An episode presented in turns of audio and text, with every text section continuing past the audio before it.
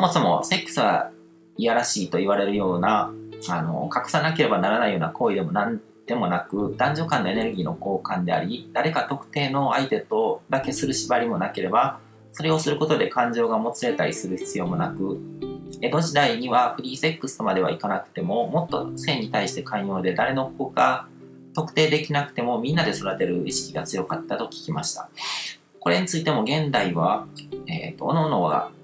目の前の誰かの魂の奴隷になってしまってるからなくなってしまった風潮なのかしら。なぜそこだけ妙に秘めて語られるのかがわからよくわからないよねとあの友人と話してます。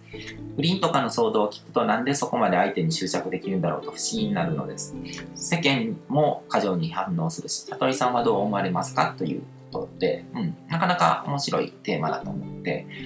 うん、あの取り上げたんですけども、そもそも人間をこう自然の創造物と考えたら、一夫一妻制とか一夫多妻制とかフリーセックスとかっていうのは別にどれでも構わないと思うんですね。まあ、生活のスタイルに合わせてあの変わっていいところだと思うんですよ。自分の生き方とかスタイル、人、人が70億人って人間っていう種が全部みんながみんな同じような生き方してるわけじゃないじゃないですか。すごく多様性があるわけで、動物だったらその動物の種によって、その、あの巣穴を作ってそこで暮らす動物もいれば、こう、群れで動いてる動物もいたりとか、いろいろあるわけじゃないですか。群れで暮らして、こう、ハーレムみたいなものを形成するような種もいるし、孤立してつがいになって、一つのつがいになって家族単位で暮らす種もいて、で、それは生活のスタイル、生き方のスタイルにあったもので、その、生き方が変わると多分そういう形態って自然に変わっていくと思うんですよ。で、人も本来は自分の生活のスタイルに合わせて自由でいいと思うんですね。で、あのー、なんでそういう低層観念みたいなものが生まれてきたかっていうのって、もう完全にキリスト教の影響なんですね。一神教の、まあ、特にキリスト教によって、セックスというものの観念が意図的に作られたんですね。でそれは何のために作られたかっていうと、こう民衆の支配とかこう管理のためですね。うん。で、キリスト教とかがすごく声を大にして言ってるのが、こう人間と動物は違うっていうことなんですね。人間だけが神に認められたこう特別な存在だと、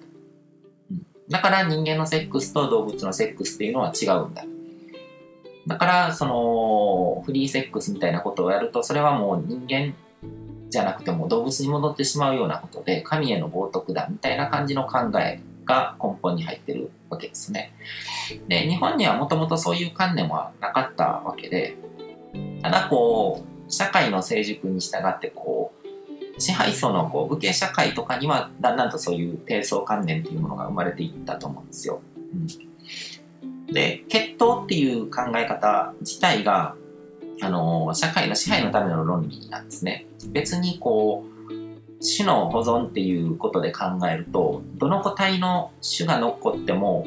構わないと思うんですよ。強い州であればあるほどその州全体の繁栄に関わるからよくて強いリーダーとかが生まれた方がいいわけじゃないですかでも自分の子をこうリーダーにしたいとかそういうものが入ってくるとあの血統っていうものが重んじられるようになる自然の摂理で考えるとこう自然の交配の中でこう結果的に生き残るものの価値が高いからだからできるだけこうシャッフルしながら強いものが生き残っていくっていうことをやった方が州全体の繁栄としてはすごくあの効果が高いことだと思うんですね。うん、でまあそこまでのではなくてもこうどんな人間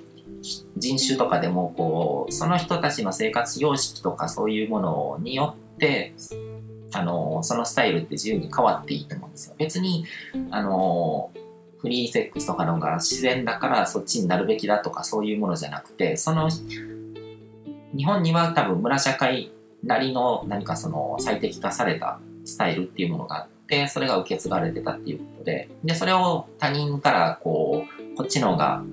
望ましいからこうすべきだって言われてこう押し付けられるものでもないと思うんですね。で、えっ、ー、と、江戸時代からこう明治維新を経てこう明治以後の近代化とか欧米化の中で日本人の低層観念っていうのは書き換わったと思うんですよ。うん、であの相手に執着するっていうのはこう自分自身の心の問題に思えて実は自分が生きてる社会の通念とかその自分が生まれ育った環境の背景から来てるんですね。だから、えーと、例えば自分がこう付き合ってる相手が浮気するっていうことによってこう自分の自己価値が損なわれるって感じるのってそれは別に自分発自分からこう発するものじゃないと思うんですね。もともとこう背景にこう社会通念としてこうあのパートナーシップとはこういうものだっていうそういう正しさっていうものが決められててで相手の行動がそこからこう外れてることに対してあのそれなんで相手がそういう行動をとるのかっていうことに対して自分に魅力がないからなんだっていうふうにこう理由付けを意識が勝手にしちゃうんですね。でもそれはあらかじめその社会通念であのパートナーシップはこうあるべきだっていうものが入ってないとそういう考えって生まれてこないわけじゃないですか。うんそもそもこう、フリーセックスが普通っていう世の中だったら、こう、浮気とか夫婦とか不倫とかっていう概念すら生まれてこないと思うんですね。うんまあ、人間はこう、環境に適応する動物なんで、その、その自分が生まれ育った環境からものすごく自分が思う以上に影響を受けてると。自分がどういう人間であるかを知ろうと思ったら自分が生きてる社会とかこう環境っていうものがどういうものかっていうのを知った方が早いんですよね。どういうプログラムが植え込まれてるかっていうのが全部わかるんで。人間っていうのはそうやってこう場につながってこうスピリチュアルな更新をしながらこう自分っていう自分という存在をこう規定していく動物だと思ったらいいと思いますね。